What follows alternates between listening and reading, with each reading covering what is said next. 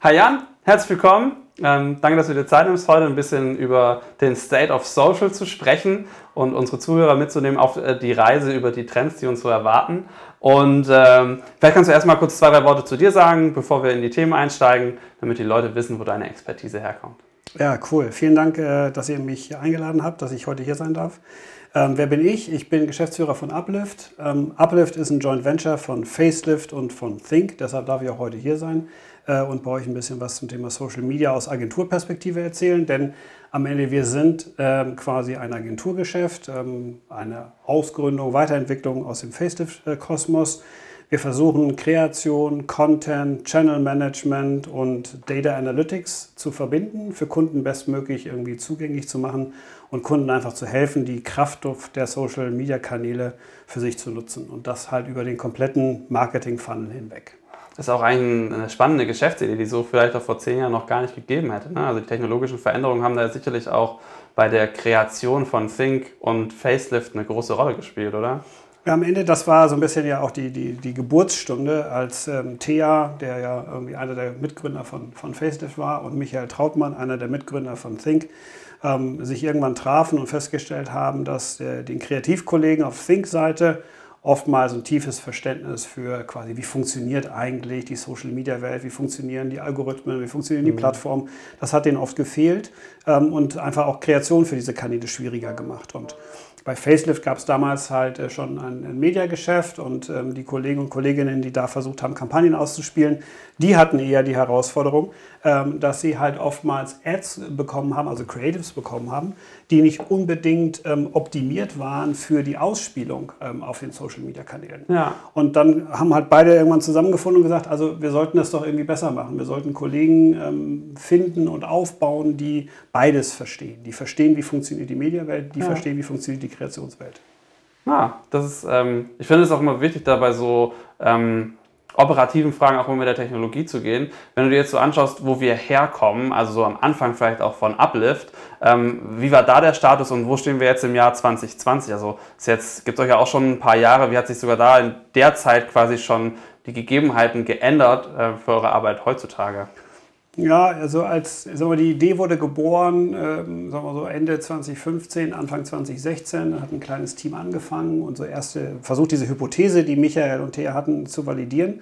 Ähm, und als sie dann gemerkt haben, dass das gut funktioniert, haben wir in 2017 dann eigentlich das, das Mediageschäft aus Facelift herausgelöst, ähm, haben das Uplift Kreativteam noch verschmolzen mit einer kleinen Agentur, die hier in Hamburg saß und im Wesentlichen so Channel Management und Community Management gemacht hat und auch quasi Webseiten gebaut hat. So, und dann waren wir so 35 Leute in 2017 und jetzt im Jahr 2020 sind wir mittlerweile so knappe 80 äh, und äh, managen so ein Budget für Kunden von äh, ja, also sehr ordentlichen zweistelligen mittleren Millionen äh, Euro Betrag pro Jahr. Also da ist total viel passiert. Und früher war, haben wir mal angefangen nur mit Facebook und mittlerweile sind wir eigentlich auf allen Social Media und Digitalkanälen vertreten und managen da Kampagnen. Hast du auch den, den Eindruck, dass viele Marken da auch schon mitgehen können? Also ich kann es ja mal zu mir sagen, ich mache ja hier bei, bei Facelift äh, Produktmarketing und Produktmanagement. Da geht es ja immer dann darum, den Leuten die Technologie zu erklären, mit der sie dann nachher ihre Social-Media-Kanäle bespielen können. Und manchmal erlebe ich das noch, dass Leute die Ideen ganz spannend finden, also die neuen Möglichkeiten, aber dann im Kern doch lieber noch in der alten Welt so ein bisschen festhänge, meinetwegen der alten Printwelt oder auch in der alten Social-Media-Welt von 2010, wo es vor allem wichtig war, irgendwie ein bisschen Content auf der Facebook- ähm, Seite ähm, zu posten. Wie ist da so deine Wahrnehmung vom Markt, von, du hast ja schon gesagt, ihr wachst, ähm, wie die Leute da mitgehen, also wie, wie viel Druck ist sozusagen auch schon auf diesen moderneren Ansätzen, die Sachen von Technologie und Inhaltserstellung zu kombinieren?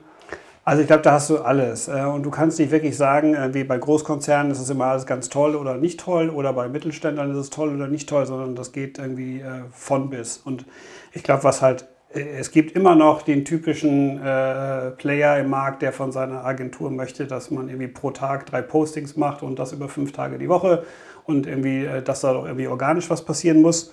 Ähm, ich glaube, im Gro hat sich schon durchgesetzt das Verständnis, dass es nicht so viele Kanäle gibt, auf denen man organische Reichweite heute auch noch in signifikantem Maße einfach so bekommt.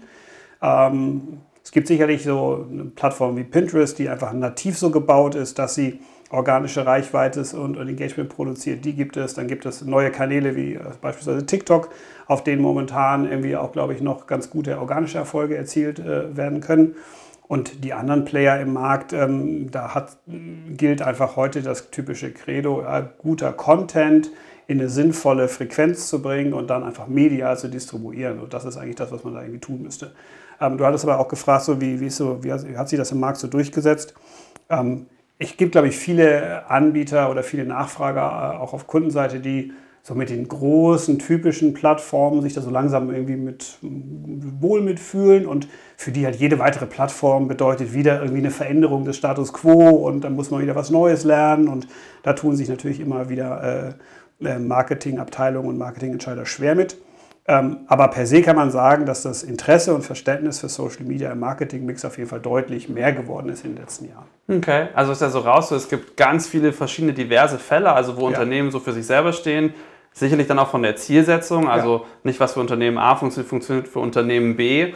Ähm, deswegen ist natürlich meine nächste Frage auch ein bisschen schwierig. Wenn ich jetzt frage, was sind denn im Jahr 2020 ähm, gute Geschichten, Du hast schon Netzwerke angesprochen. Netzwerke funktionieren unterschiedlich.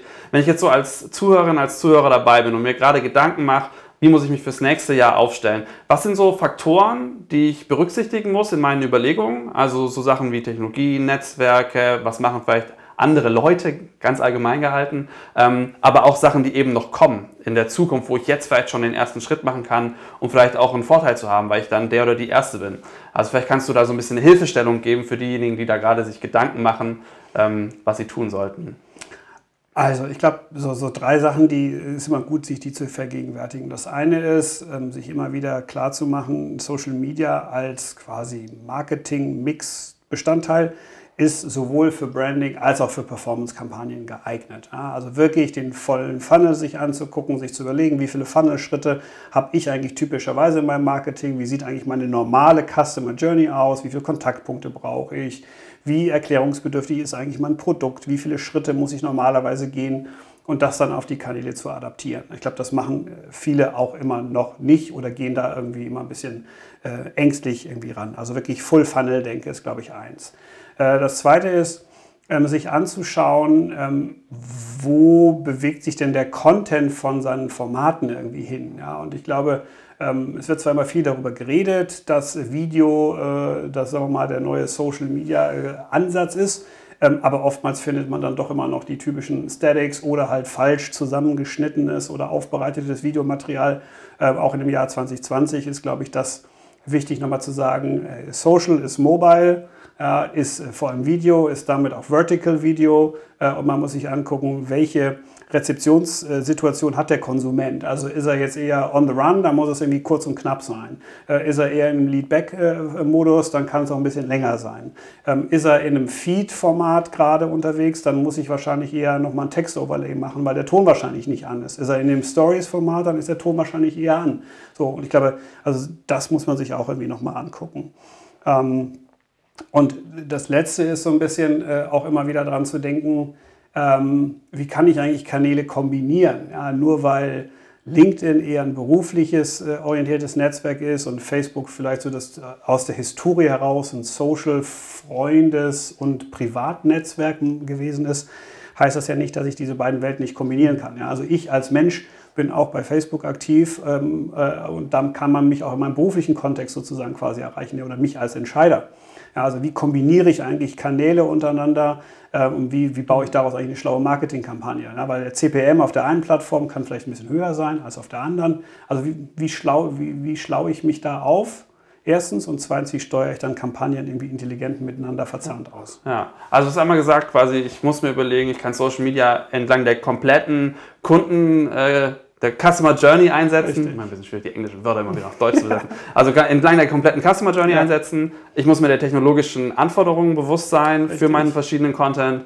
Und ähm, ich äh, muss auch die Netzwerke zusammendenken. Also ich kann jetzt Richtig. nicht sagen, hier ist Instagram, da ist LinkedIn, da ist Twitter. Okay. Im Kern davon steckt ja immer eigentlich eine Geschichte, die ich erzählen möchte, oder? Also quasi, wenn ich über mehrere Netzwerke, verschiedene Formate entlang der kompletten Customer Journey ähm, Marketing machen möchte, dann muss ich ja irgendwie im Kern ist es für mich dann immer eine Geschichte, die das zusammenhält. Ne? Also weil die Technologie ist ja nachher nur ein Mittel zum Zweck für mich, diese Geschichte zu erzählen. Ja? Also Vertical Video mit Ton in Kreativ ist nur eine Art und Weise eben auszudrücken gegenüber einem horizontalen Video auf YouTube ja? oder einer Feed-Ad auf Facebook, wo auch irgendwie ein bewegtes Bild abläuft.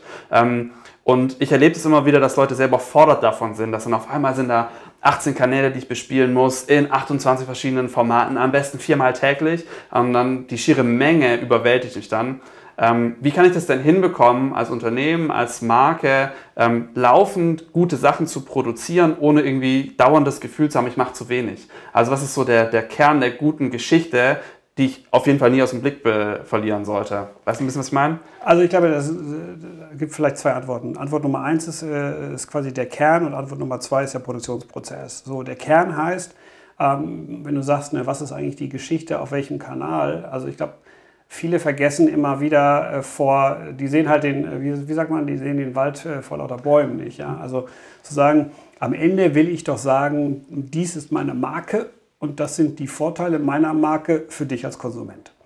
Ähm, und bei all dem Storytelling und Content Marketing und, und was man sich da alles irgendwie heutzutage als Marketingentscheider äh, als konfrontiert wird, ähm, da immer wieder auf den Kern zurückzukommen und zu sagen, was ist eigentlich der USP meiner Marke? So, und was will ich eigentlich jetzt heute in dieser Kommunikation damit erreichen? Ich glaube, das hilft dann oftmals, sich von dieser schieren Massenüberforderung irgendwie zu lösen. Ähm, und einfach zu sagen, das sind die vier Punkte, die immer für mich richtig sind. Und das ist egal, ob ich jetzt auf Instagram kommuniziere oder auf LinkedIn oder auf Facebook oder auf Snapchat. So, weil am Ende ähm, überfordert das, genau wie du gesagt hast, glaube ich, manchmal äh, die, die Marketingentscheidung oder auch die Kreativprozesse. Das zweite ist, ähm, wenn man im Produktionsprozess seiner Kreation sich schon vorne überlegt, was will ich eigentlich hinten erreichen, ja, dann fange ich eigentlich an, vorne direkt mir zu überlegen, wie produziere ich, aus welchem Winkel muss ich eigentlich was wie shooten, damit ich es hinterher für die unterschiedlichen Netzwerke und Ausspielmöglichkeiten nutzen kann. Und das verhindert dann auch hinten raus äh, quasi so ein, eine Überforderung oder Chaos oder ein, einfach nur ähm, innerhalb von kürzester Zeit noch Formate nachproduzieren zu müssen, wenn man sie vorne vergessen hat. Mhm. Also heißt, erstens sich nochmal konstant wieder bewusst zu machen, was ist eigentlich mein USP als Produkt und als Marke und was möchte ich eigentlich dem Konsumenten irgendwie erzählen. Äh, und das dann wirklich irgendwie immer wieder als Base zu haben für seine Kanäle. Und das andere ist, sich bei egal was ich jetzt produziere ähm, an Kreativmaterial, immer dran zu denken, wo will ich es eigentlich hinterher ausspielen. Wenn man die zwei Dinge, glaube ich, immer beherzigt, spart man sich ganz viel Stress und Durcheinander. Ah, das kann ich mir vorstellen. Ich bin jetzt versucht, zwei verschiedene Fragen zu stellen. Die eine ist nämlich, ähm, was messe ich am Ende? Ja, also wie messe ich meinen Erfolg? Weil es ja super spannend ist, wenn ich dann auch meinen Inhalt vom Ziel her denke. Nachher möchte ich ja wissen, habe ich damit was erreicht? Ähm, und äh, die andere Frage, habe ich jetzt gerade schon wieder aus dem. Ach genau, ach so, ähm, die andere Frage ist netzwerkspezifisch quasi. Also wie ähm, verschiedene Netzwerke 2020 ticken. Du darfst jetzt aussuchen, in welche Richtung du zuerst gehen möchtest. Tiefer in die, das Geschichten erzählen oder tiefer in die Zahlenwelt und das Aussuchen von Erfolg. Ja, ich glaube, also wir können ja mit dem Erfolg mal anfangen. Also ich glaube, ähm, weil am Ende ist es wichtig, sich, wenn man am Anfang anfängt, sich schon mal über das Ende Gedanken zu machen. So, ähm, weil am Ende je nachdem, was ich erreichen möchte, determiniert das halt ganz viel in meinem weiteren Prozess. Ähm, nämlich je nachdem, was mein Ziel ist, ähm, muss ich einfach meine Creatives vielleicht nochmal anders irgendwie schneiden, anders irgendwie produzieren. Und deshalb, was ich gerade gesagt habe, muss ich es im Produktionsprozess irgendwie wissen. Deshalb bevor ich jetzt anfange und loslege, eine Kampagne irgendwie briefe oder eine Kampagne produziere, mir darüber klar zu sein, was eigentlich mein Endziel. Also möchte ich jetzt im ersten Schritt möchte ich Menschen erstmal erreichen. Also mhm. möchte ich denen erstmal sagen, dass es mich gibt oder möchte ich denen sagen, dass es mich heute anders gibt als gestern, also weil andere Farbe, anderer Ton, anderer Claim, andere Marke, ein neues Produkt, was auch immer. Äh, möchte ich, dass ich quasi sonst eine, eine Mindset-Veränderung bei ihnen äh, erreiche. Also man hat mich immer als Hersteller von ungesunden Sachen wahrgenommen und jetzt bin ich auf einmal gesund oder ich habe auch eine gesunde Linie. Ähm, also möchte ich das irgendwie erzählen? Also möchte ich eine Veränderung irgendwie äh, bringen? Möchte ich, dass sie vielleicht Menschen, die mich schon kennen, aber nie so wirklich irgendwie top of mind haben, möchte ich, dass sich das irgendwie ändert? Oder möchte ich, dass irgendwo jemand irgendwo hinklickt, am Gewinnspiel teilnimmt, ähm, dass er was bestellt, dass er ein Newsletter äh, sich anmeldet oder dass er in den Offline-Retail geht und da mein Produkt sucht? Also all das sollte ich mir vorher einmal Gedanken machen, was ist eigentlich mein Endziel? Und sich dann irgendwie Gedanken zu machen, wie kann ich dieses Endziel eigentlich runterbrechen in messbare, quantitative Elemente. Ja, daraus baue ich mir dann ein Zielsystem, daraus baue ich mir quasi KPIs, die die jeweiligen Ziele irgendwie messen können. Ähm, und dann ähm, habe ich schon auch, da wieder relativ viel vorne erreicht, weil ich mir Gedanken gemacht habe, was soll eigentlich hinten am Ende passieren. Mhm. Jetzt gibt es ja ähm, einmal das Problem, wie mache ich meine qualitativen Ziele quantitativ messbar. Social Media ist ja voller Zahlen. Ich kann ja wirklich mir hunderttausende Zahlen jeden Tag rauslassen. Ähm, und auf der anderen Seite auch, ähm, wie ähm, wichtig ist es, sehr differenziert meine Zahlen zu haben und was ist eigentlich mein, meine eine Zahl, nach der ich nachher wieder strebe. Was sind so deine Empfehlungen für KPIs, die heutzutage auf jeden Fall eine Rolle spielen sollten, wenn ich über meine Zielsetzung spreche? Naja, also ich glaube, fast jede Kampagne hat ja eine gewisse Reich, ein gewisses Reichweitenziel. Also zu gucken, wie viele, wie viele Kontakte kann ich mit der Kampagne generieren. Ähm, das ist, glaube ich, wichtig. Oder sich da auch eine Zielsetzung zu setzen. Denn am Ende aus diesem Kontakt heraus leitet sich ja viel ab, was danach kommt. Denn ja, nur die Menschen, die ich kontaktiert habe, können auch irgendwo hinklicken. Nur die Menschen, die ich kontaktiert habe, können auch ein Video gesehen haben, vielleicht ein ganzes Video oder vielleicht auch nur die Hälfte davon. Äh, nur die, die ich kontaktiert habe, können dann irgendwo hinklicken und können dann, wenn sie irgendwo hingeklickt haben, ihre Adresse eingeben oder vielleicht ein Produkt kaufen. Das heißt, daraus leitet sich ganz viel ab. So, das heißt also, Reichweite ist das eine. Mal zu gucken, wie viele Impressionen äh, stehen eigentlich dann äh, hinter quasi den, der Unique-Reichweite, die ich generiert habe. Ähm, in den meisten Fällen will ich ja auch noch einen nächsten Schritt irgendwann produzieren. Also nach dem ersten Kontakt, er soll das Video gesehen haben oder er soll irgendwo drauf geklickt haben. Also sowas wie View-Through-Rate sich anzugucken, Click-Through-Rate sich anzugucken. Ähm, und dann gibt es halt meistens nach dem Click-Through passiert ja auch noch irgendwas. Also da wird eine Order irgendwie platziert, ähm, mhm. da wird vielleicht auch noch irgendwo ein Lead generiert. Also ähm, sowas wie generierte Leads, generierte Orders und dann die jeweiligen Quotienten, ne? also Cost per Lead, Cost per Order äh, und solche Sachen mit dazu. Und am Ende, in, alle die, die ein Transaktionsmodell haben, gucken sich natürlich dann auch nochmal äh, sowas an wie den durchschnittlichen Warenkorbswert oder der Customer mhm. Lifetime Value. Äh, und mittlerweile bieten die Plattformen ja auch an, dass man auch auf solche Subziele heute auch Kampagnen optimieren kann.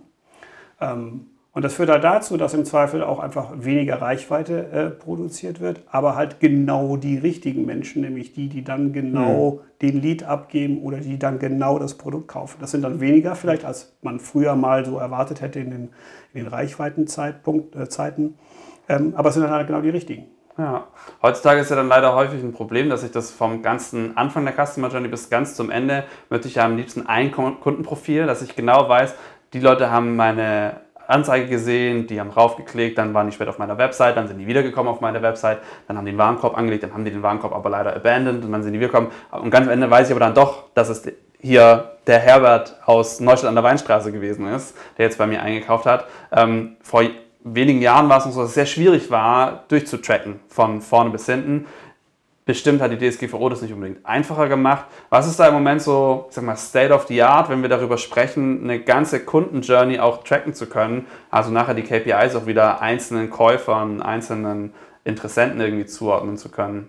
Also das ist und wird sicherlich natürlich immer so die, die der heilige Gral und äh, das, das Wunderbare im Digitalmarketing sein, was gleichzeitig natürlich auch die größte Challenge ist. Weil wenn du alles messen kannst, äh, dann willst du halt auch alles messen und dann ist es halt irgendwie das schwierig, alles zu messen. So.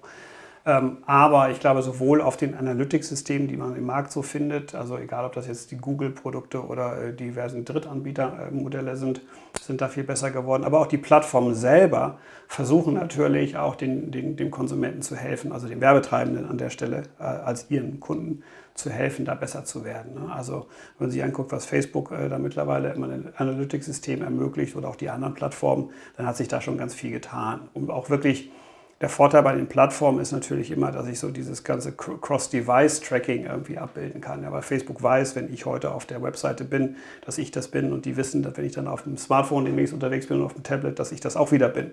und lösen damit natürlich schon mal Probleme, die früher äh, an anderen Stellen existiert haben. Aber, genau wie du sagst, erstens, ne, also Thema Datenschutz äh, und zweitens das Thema ähm, der Konsument heute springt halt oft zwischen unterschiedlichsten Plattformen, unterschiedlichsten Devices, äh, unterschiedlichsten, äh, wie sagt man, ja, geistigen und äh, emotionalen irgendwie Situationen und das alles so zu tracken, dass ich wirklich sagen kann, wenn jemand mobil in einer guten Stimmung ist, kriegt er das Ad, weil das performt am besten, versus er ist jetzt zu Hause und in der schlechten, dann kriegt er das Ad, weil das performt am besten.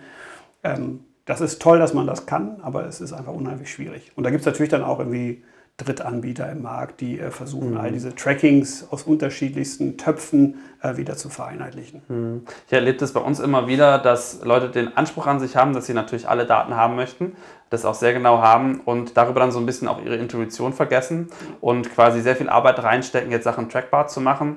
Und ich probiere dann immer so ein bisschen zu erklären, ja, es ist auf jeden Fall wichtig, dass ihr Daten messt, es ist aber noch wichtiger, dass ihr euch überlegt, was ihr mit diesen Daten machen möchtet und vor allem, dass ihr euch einig seid in den Entscheidungen, die ihr trefft, basierend auf den Daten, weil die Daten per se sind erstmal wertlos. Ne? Ich probiere die Leute manchmal so ein bisschen wieder in diese andere Richtung zu kriegen, ein bisschen runterzukommen von dem reinen Daten erfassen und irgendwo reinpacken und mehr tatsächlich auch Entscheidungen treffen. Kann jetzt natürlich auch kontrovers sein, vielleicht lasse ich mir dann Daten entgehen. Ich weiß nicht, wie hältst du das mit den Empfehlungen? Also, wo ist es vielleicht auch mal gut und was ist auf jeden Fall notwendig? Also in, in dieser Sphäre der, der vielen Daten. Naja, ich glaube, weißt du, in, in so Zeiten, in denen Marketingentscheider äh, und Entscheidungsprozesse in Unternehmen oftmals immer noch so ablaufen, dass es halt das äh, berühmte äh, die Beauftragung für die Erstellung von drei Routen gibt, die man sich dann so im Marketing-Team anguckt und von drei Routen auf zwei Routen auf eine Route irgendwie runter entscheidet. Äh, und die eine wird dann ausproduziert und die wird dann irgendwann live gestellt und das war's dann also in den Zeiten sich über die letzten Mühe an äh, Datenoptimierung Gedanken zu machen, ist eigentlich auch Käse, ja, weil ich eigentlich die ganz viel Chance in der Optimierung, die ich vorne hätte, äh, überhaupt nicht nutze, ja, indem halt immer noch nach Bauch oder vielleicht Bauch mit ein bisschen irgendwie, äh, Marktforschung äh, kombiniert irgendwie entschieden wird. Anstatt zu sagen, was ja technologisch machbar wäre, ich produziere alle drei Routen in einer gewissen Form an, weil sie zu meinen unterschiedlichen Hypothesen irgendwie passen, stelle sie in einer gewissen, äh, stelle sie live und gucke, was eigentlich passiert. Und das, das wo die Daten dann im, im Live-Test in der Menge der Konsumenten da draußen sagen, hey, die Route performt mm. am mhm. besten oder die Route bei der Zielgruppe, die Route bei der Zielgruppe und dann darauf basiert erstmal weitermache. Ähm, das machen ja, macht ja kaum jemand. Also es gibt ein paar große Kunden, die das tun. Es gibt ein paar Startups, glaube ich, die, die, die mittlerweile so weit sind und genau das irgendwie tun. Aber ganz viele gehen halt immer noch den alten Weg. Und dann ist genau das, was du sagst, ja merkwürdig. Ja, also vorne mache ich so very old school noch meinen Entscheidungsprozess und hinten versuche ich dann irgendwie unfassbare Datentöpfe zu verheiraten. Ähm, ja, also das ist ja ganz spannend. Das ist ein, also ein richtig großer kultureller Wandel, der da notwendig ist, sowohl in meinem Unternehmen, also jetzt stellvertretend gesprochen, meiner Branche, aber auch in der Branche des Marketing generell, das so zu denken, wie du gerade beschrieben hast. Ne? Also zu sagen, ja, ich mache erstmal alles, ich erlaube mir vielleicht auch ein Stück weit Fehler. Ne? Und ich erlaube es mir sozusagen auch Inhalte zu produzieren, die floppen. Ja? Und nachher dreht mir keiner sozusagen äh, den Saft ab, nur weil wir halt mehr Flops hatten sozusagen als Erfolge. Aber der eine Erfolg war ja nur so gut, wegen der ganzen Flops, die wir vorher hatten. Ja? Also ja. Flops jetzt im Sinne von, da haben wir unsere Zielzahlen ja. nicht erreicht oder der Click-Through war viel zu teuer, ja. Ja. für den einen liegen auf einmal 180 Euro, also hier total branchenabhängig, aber ich sag mal, der war total teuer in Relation zu dem, was ich ausgeben möchte.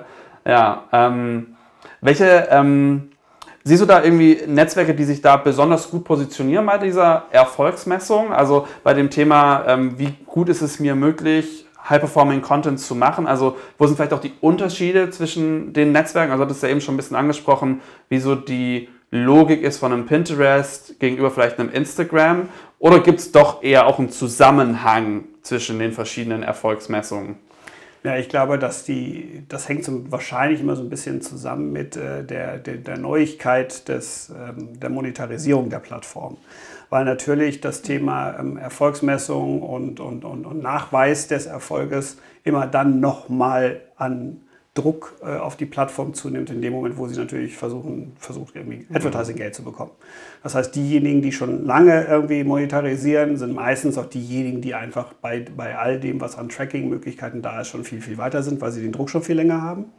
Ähm, Per se kann man aber sagen, dass natürlich dadurch, dass jetzt ein Google und die Facebook-Gruppe schon sehr lange irgendwie am Markt äh, aktiv sind in Relation, sie natürlich auch für viele, die danach gekommen sind, schon den Weg bereitet haben. Ja? Und also ähm, vieles, glaube ich, was heute äh, bei Pinterest möglich ist und bei den anderen Plattformen, hatte vorher irgendwann mal bei Google oder Facebook jemand mal als Marktstandard gesetzt und wird dann einfach adaptiert. So, das heißt also, je jünger die Monetarisierung, desto weniger wahrscheinlich die Tiefe der, äh, des Trackings, mhm. ähm, was aber einfach an dem Geschäftsmodell irgendwie liegt. So, per se, glaube ich, versuchen alle sehr schnell hinterherzukommen, also auch Snapchat ist jetzt auch noch nicht so lange in der Monetarisierung, hat sich aber auch irgendwie äh, signifikant weiterentwickelt. TikTok ist sicherlich so das jüngste Beispiel. Ich meine, da ist ja gerade sowieso erst seit diesem Jahr überhaupt irgendwie es möglich, mhm. ähm, Anzeigen zu platzieren. Ähm, aber die sind natürlich auch hinterher und versuchen da äh, ihr, ihr ein Stück vom Kuchen irgendwie einzufordern.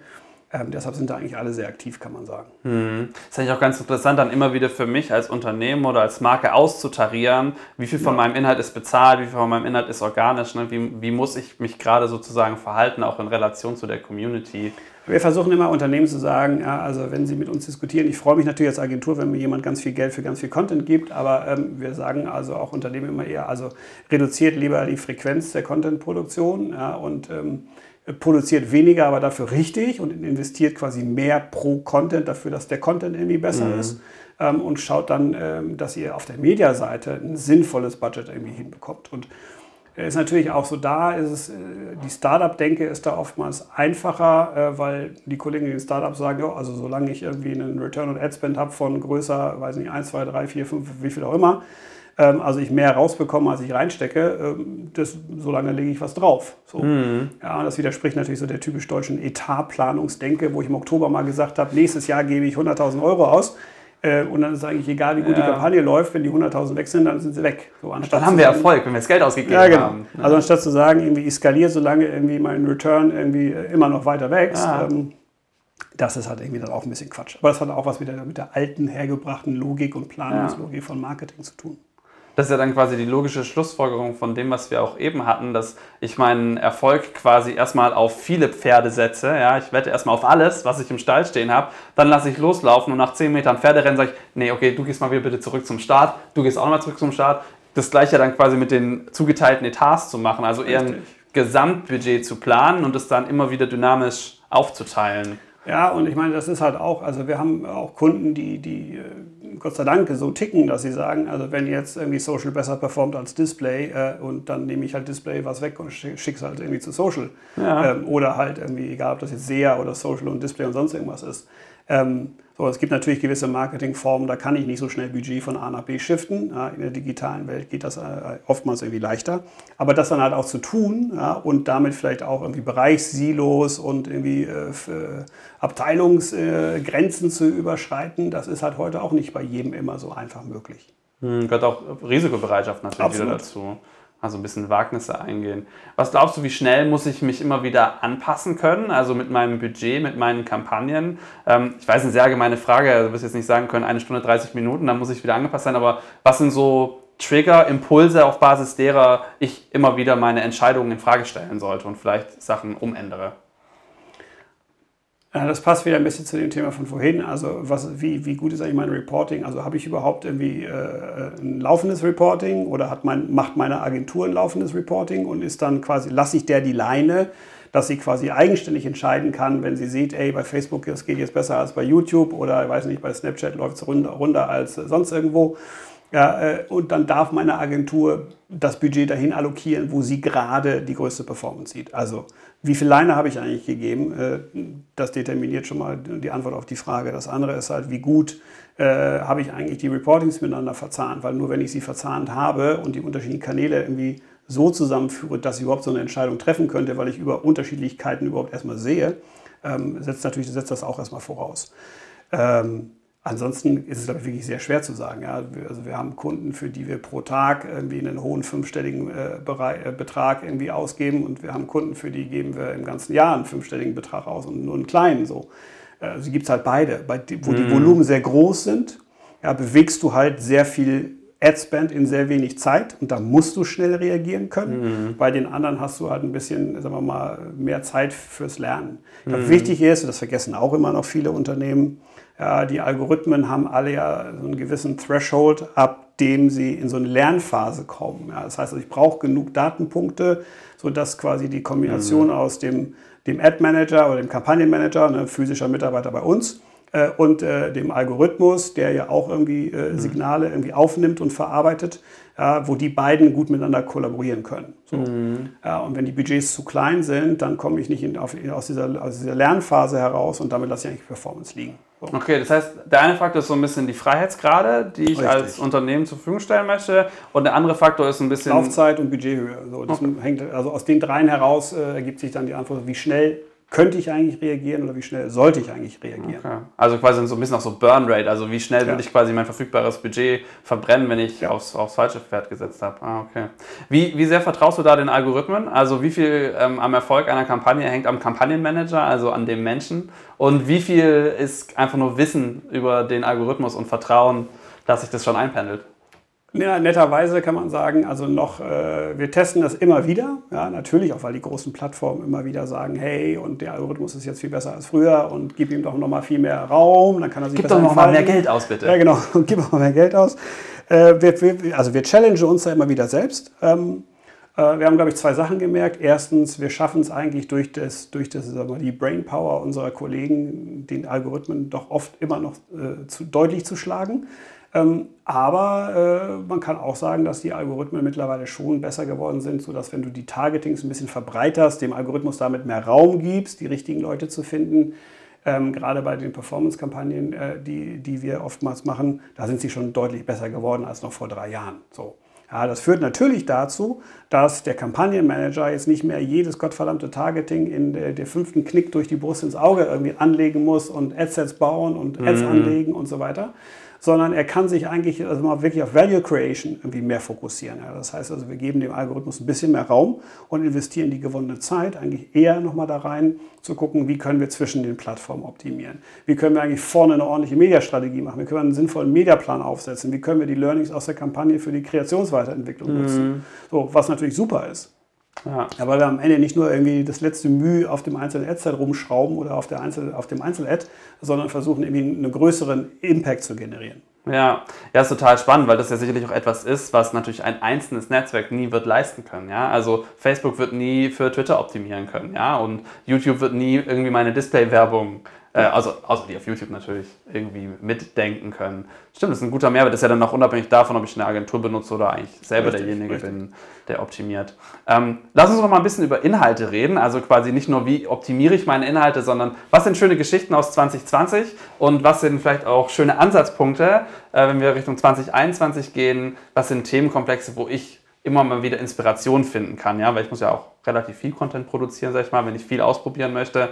Also vielleicht erstmal das erste Thema, was sind gute Geschichten gewesen so 2020, was einfach, was macht Social Media, Geschichten, Content aus in 2020? Okay, also ja, 2020 war, äh, war glaube ich, für uns alle echt ein herausforderndes Jahr und wir sind ja noch lange nicht durch, also kommt ja noch einiges. Ähm, aber ich glaube, per se kann man sagen, ähm, wichtig, wichtig in diesem Jahr war, äh, halt schnell auf die Einflüsse der Corona-Krise irgendwie zu, äh, zu reagieren und zu gucken, was heißt das eigentlich für mich als Marke? Also was bedeutet das für mein Verhältnis von Marke zum Konsument? Wie kann ich mich eigentlich positionieren? Wie kann ich dem Konsumenten eigentlich helfen in dieser Phase, in der keiner von uns jemals zuvor drin gewesen ist? Ähm, was heißt das für meine Vertriebswege? Was heißt das für meine Produkte? Ähm, was heißt das für einen Multi-Channel-Retailer, wenn auf einmal der Offline-Retail nicht mehr funktioniert? Wie gehe ich da mit dem Online-Retail irgendwie um? Ich glaube, das waren wahrscheinlich für 2020 irgendwie die, die immens wichtigen irgendwie Themen, mit denen sich jeder beschäftigen musste. Die Online-Geschäftsformen haben sicherlich andere Herausforderungen gehabt. Ja, die hatten auf einmal eine große Möglichkeit, sich zu inszenieren, weil es halt irgendwie keine Alternativen gab. Also auch dazu sagen, ja, in so einer schwierigen, herausfordernden Zeit auf der einen Seite dann zu sagen, hey, komm doch zu mir, lieber Kunde, äh, weil bei mir kriegst du das, was du brauchst. Ähm, das aber so zu kommunizieren, dass es nicht irgendwie shady klingt, sondern äh, irgendwie auf eine positive Art und Weise ist, war, glaube ich, auch für die dann irgendwie eine große Herausforderung. So. Ähm, und man hat es gesehen, wir haben Kunden, die sicherlich als ein Geschäftsmodell hatten, was irgendwie in einer jungen Zielgruppe extrem in Vergessenheit geraten ist, ähm, was aber auf einmal durch Corona wieder immens äh, relevant wurde, nämlich also quasi Food Delivery in, in, in einer gewissen Form. Ähm, und äh, die haben, ich sag mal, ihren zweiten Frühling irgendwie dieses Jahr erleben können, weil sie halt auf einmal äh, über alle Altersgruppen hinweg auf einmal wieder eine Marke waren oder sind, die da relevant wurde. So. Und das richtig zu inszenieren, richtig zu kommunizieren, ähm, ist dann auch nicht so einfach, weil man es vorher halt auch gar nicht gemacht hat. So. Ähm, das andere ist jetzt, glaube ich, dann so, wie gehe ich, wie gehe ich jetzt mit diesem The New Normal Situation um? Also wie kommuniziere ich da eigentlich weiter? Und da passt, das passt so ein bisschen zu deiner, zu deiner zweiten Thematik. Äh, wie kombiniere ich eigentlich Inspiration äh, und äh, Transaktion miteinander? Und Transaktion heißt jetzt nicht immer nur irgendwie Klick zum Online-Store, sondern quasi, mhm. das kann ja auch sein, das physische Gehen in, eine, in ein Restaurant, ein Hotel oder in einen Lebensmitteleinzelhandel oder in einen Baumarkt oder sonst irgendwo hin oder zum Autohändler. Ja. Und ich glaube, das ist halt auch wichtig. Ähm, und gerade in, in, in dieser Welt, die sicherlich bis irgendwann nächstes Jahr, hoffentlich nicht so lange, aber äh, mindestens noch im nächsten Jahr, ähm, durch die Corona-Krise eine gewisse Einschränkung erfahren wird, halt zu sagen, wie inspiriere ich jetzt Menschen, irgendwie, wie kann ich denen meine Produkte, meine Leistung irgendwie offerieren und sie trotzdem irgendwie ihnen helfen, die Leistung auch zu beziehen. Also ähm, nicht nur, wie wecke ich das Interesse, sondern wie helfe ich dem Konsument auch zu sagen, hey, das ist irgendwie cool, dieses Auto will ich kennenlernen, irgendwie dieses, diese Lebensmittel möchte ich kaufen, dieses Tool möchte ich benutzen äh, mhm. oder sonst irgendwas. Also immer zu gucken, äh, inspirationalen Charakter und transaktionalen Charakter zu verbinden. Mhm. Und ähm, lustigerweise ist, äh, das hat jetzt mit Corona nichts zu tun, das gab es ja vorher schon, aber ähm, äh, die, das Zusammenführen von diesen beiden Aspekten auf den Plattformen hat dadurch sicherlich nochmal in, intensiv gewonnen. Ja? Also mhm. Facebook hat angefangen, äh, die Facebook-Shop und Insta-Shop irgendwie Lösungen jetzt nochmal nach vorne zu pushen.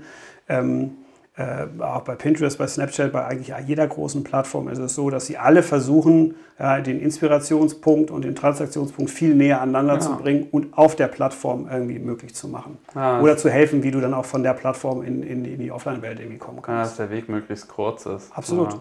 Ja klar, gerade so Click-to-Shop-Geschichten. Das, das ist auch, ich finde es auch ganz spannend. Ne? Früher war das auch inhaltlich sehr viel stärker getrennt. Also mein Social-Media-Content waren irgendwie, also entweder war es ganz platt ein Produkt, ich habe einfach einen Post gemacht über mein Produkt, ähm, oder es war quasi einfach irgendeine Art von Content, der Engagement erzeugt hat. Ne? Und heutzutage ist es viel mehr so, das so ein, wie so ein Verschmelzen, wie so Product Placement in einem Film eigentlich. Ne? Dann ist auf einmal 10 Sekunden dieses Gerät im Bild, ja, hat keinen so krassen Beitrag zur Story, aber hat halt trotzdem äh, viel Geld gekostet. Ne? Und dann gehen die Leute nachher nach so einem Blockbuster-Film trotzdem in Massen in den Laden und kaufen auf einmal, ich mal, DVD-Player, also wenn man ein bisschen von, von früher denkt.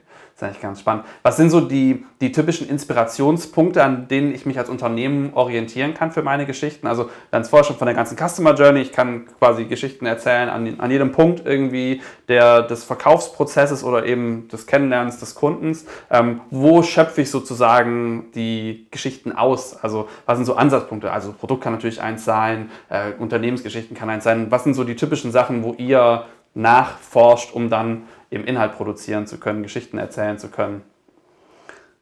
Ich glaube, das hat auch wieder zwei Antworten. Das eine ist, kommt aus der Marke und aus dem Produkt und aus der, sagen wir mal, äh, Historie des Ganzen. Also wie, äh, was, sind ein, also was sind die Aspekte von dem, eines Produktes und einer, einer Dienstleistung?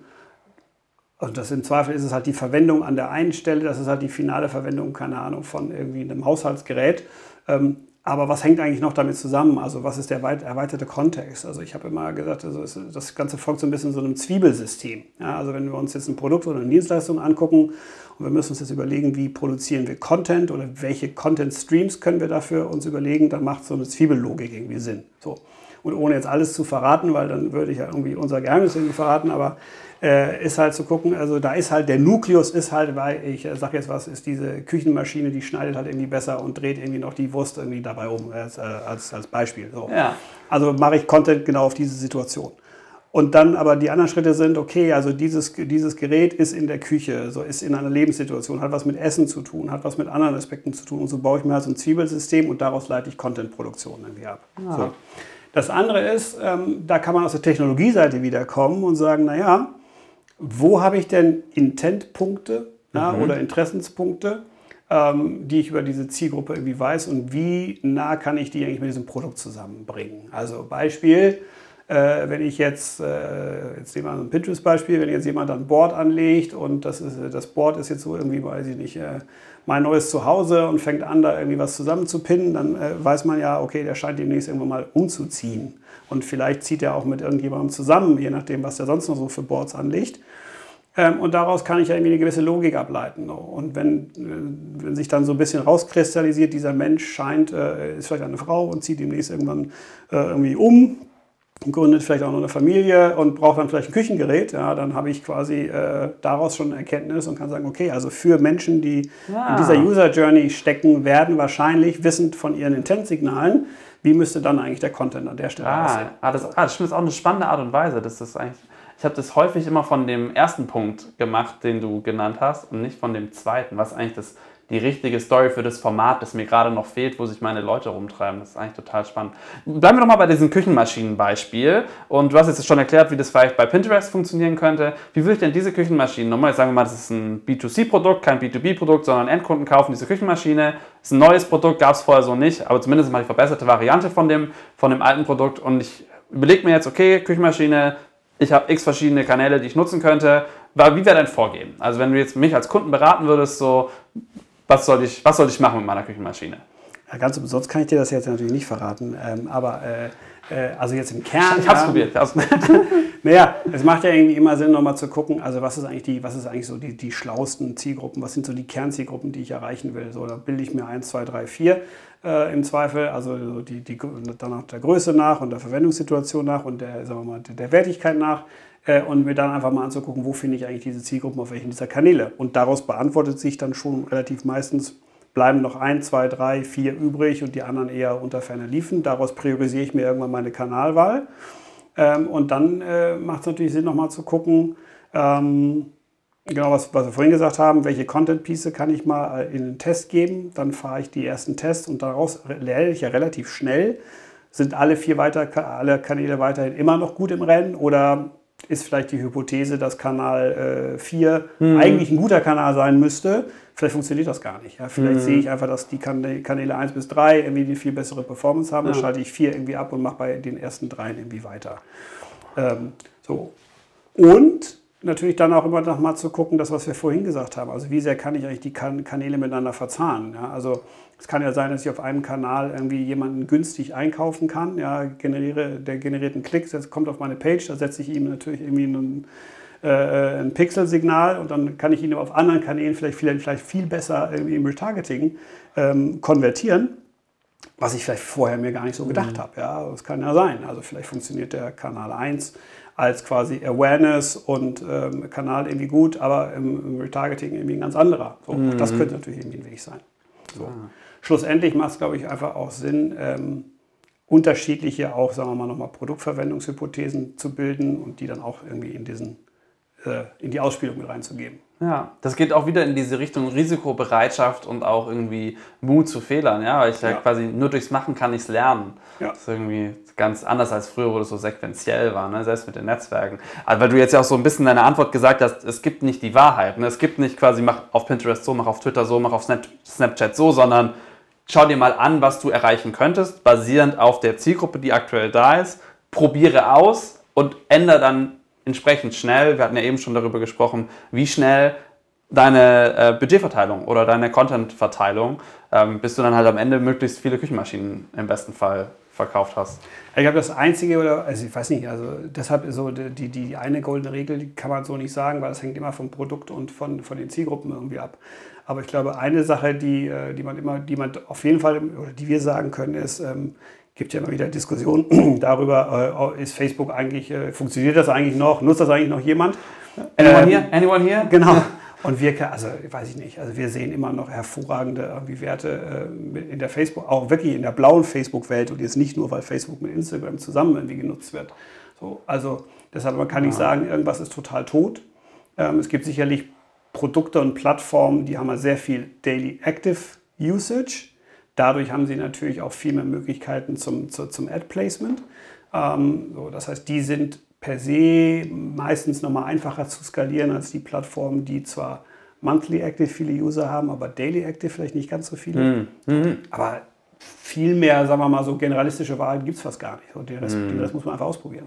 Ja, ich, auch eine wichtige Erkenntnis. Also eine der Fragen, die ich am häufigsten bekomme hier bei, bei Facelift ist, was muss ich auf Instagram machen? Lebt Facebook ja. noch und, und ja. sowas. Ne? Und, ähm, jetzt kann ich aus mir selber sagen, ich dachte, für mich persönlich, das ist jetzt nur anekdotisch, habe ich auch gedacht, ich brauche Facebook nicht. Und jetzt haben wir neulich unser Wohnzimmer neu eingerichtet. Ja, wo kam ungefähr 50 Prozent der Möbel her? Von Facebook-Ads. Ja, also ist einfach sensationell. Also ich bin auch selber eher schon mittlerweile der, der Monthly Active User, also ich meine, außer jetzt im Geschäftlichen, da bin ich jeden Tag auf Facebook, ähm, aber so im Privaten und trotzdem funktioniert es für mich noch erstaunlich gut. Ne? Und ich habe nichts gekauft auf, auf TikTok. Ne? Da aber genau was, Leuten mit dem Rasenmähen zu.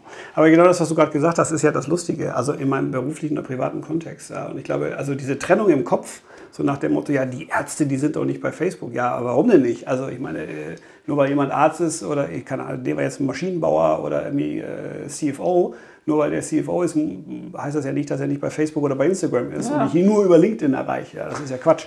Sondern ja. jeder hat ja irgendwie auch ein Leben und äh, am Ende bilden die Plattformen ja quasi die Lebensrealitäten irgendwie ab. Ja, ja, das ist äh, besonders wichtig auch für B2B-Unternehmen. Absolut. Äh, die mal denken, meine Zielgruppe, die ist nicht auf Facebook, weil die sind ja alle nur offline, die sind nur auf der Messe, die sind alle nur auf der Messe. Ja, was machen die da im Wartebereich? Ja klar, die hängen auf Facebook rum.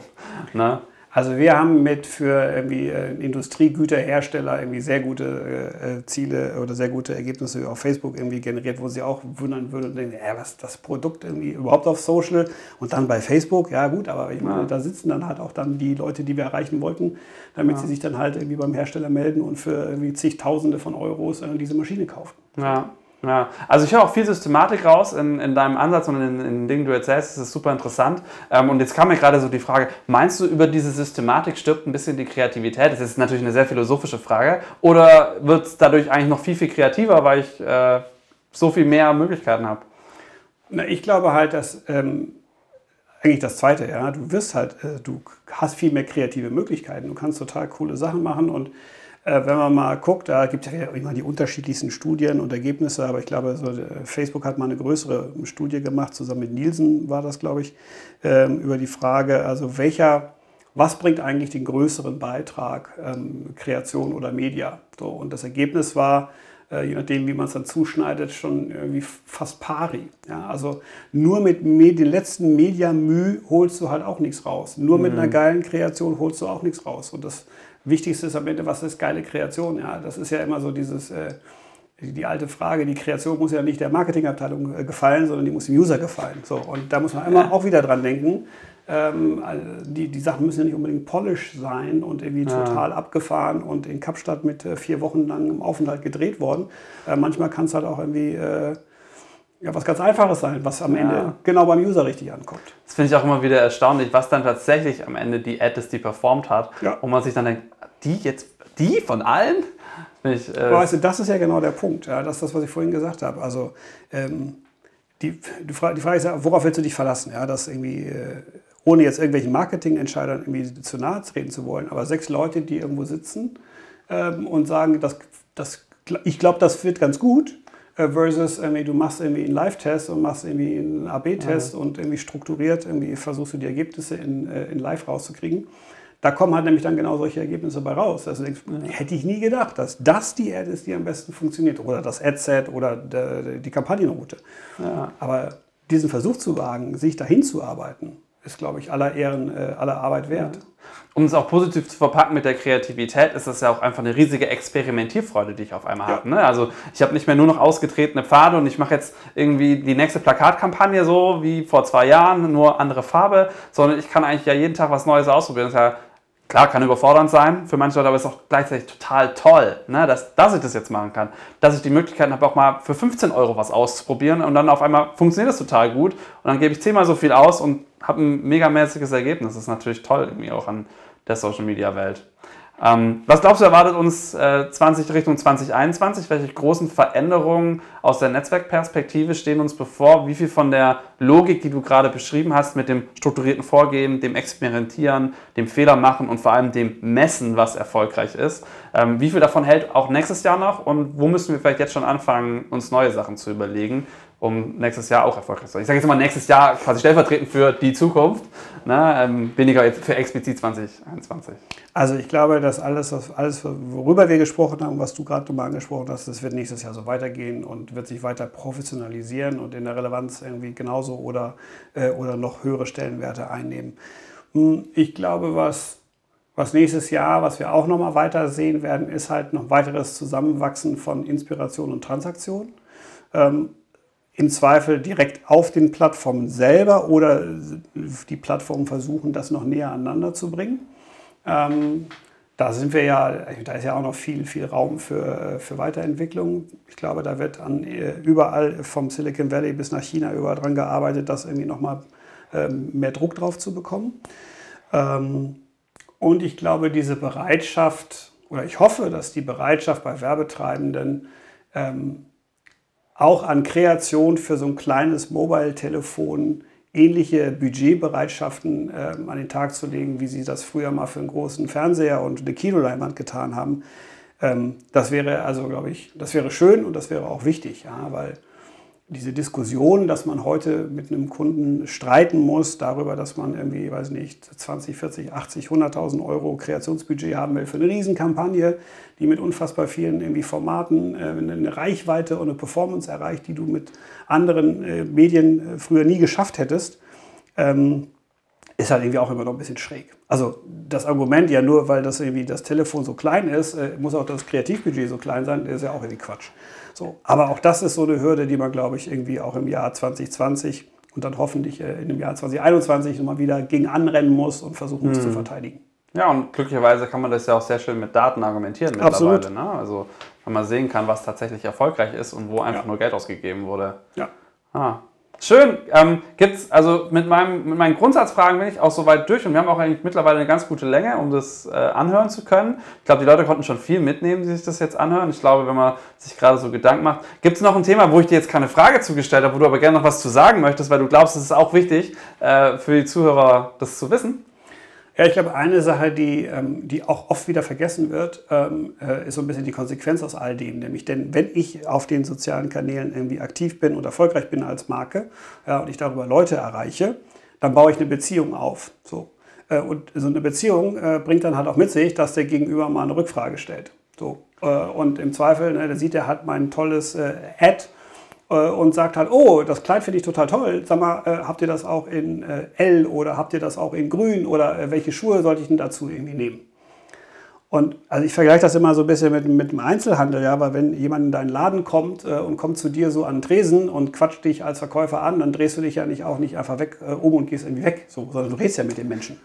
Und das Gleiche musst du eigentlich digital genauso machen. Also diese Bereitschaft und das Verständnis für sowas wie Community Management oder Engagement Management, wie immer man das nennen möchte heutzutage, mhm. ähm, darauf zu achten, darauf Geld zu investieren, sich damit zu beschäftigen, ja, wird oftmals auch noch irgendwie vergessen. Ja, weil am Ende ja, ist es total sträflich. Du gibst Geld aus, etablierst eine Beziehung, hast dann jemanden, der findet dich als Marke toll, der findet dein Produkt toll, der will mit dir reden. Ja, dann und du schweigen beide, ja. So. ja. Ja, es gab ja Zeiten vor ein paar Jahren, da wurden ja gerne mal die Kommentarfelder ausgestellt auf Facebook, wo ich mir auch immer denke, Leute, Leute, Leute. Ähm, und heutzutage gibt es dann ein Engagement, aber das muss, da muss sich halt auch jemand drum kümmern. So. Ja, und da kauft man sich im Zweifel dann irgendwann ein Tool, äh, wie Facelift äh, zum Beispiel, und managt dann darüber seine Communities ähm, und besorgt sich eine Agentur oder man baut selber irgendwie die Kapazitäten auf, damit sich mit diesem Engagement, was da stattfindet, was ja total toll ist, damit muss man sich aber halt auch beschäftigen. So. Und du kannst nicht nur, dass du Customer Care Kosten irgendwie senken kannst, was für die Betriebswirte total wieder spannend ist. Du kannst Up- und Cross-Selling darüber irgendwie erreichen, mhm. was auch für die Betriebswirte spannend ist. Du kannst aber auch quasi Markenimage, Markenpositionierung irgendwie darüber festigen oder sogar nach vorne entwickeln, was für die Marketingkollegen spannend sein sollte. Ähm, also eigentlich kann man sagen, ey, das klingt irgendwie so Pillepalle. Das ist aber eins der extrem, der extrem wichtigen Aspekte von Social Media. Ja.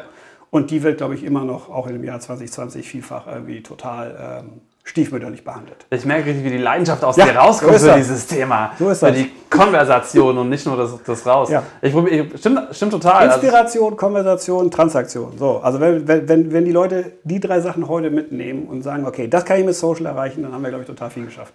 Ich, hätte, ich könnte kein besseres äh, Schlusswort finden. Vielen Dank, Jan, für deine äh, fachlichen Insights und äh, bestimmt bis bald, äh, wenn nicht sogar beim nächsten Facelift Summit oder äh, in der digitalen Welt. Sehr gerne. Danke dir, Johannes. Sehr gerne.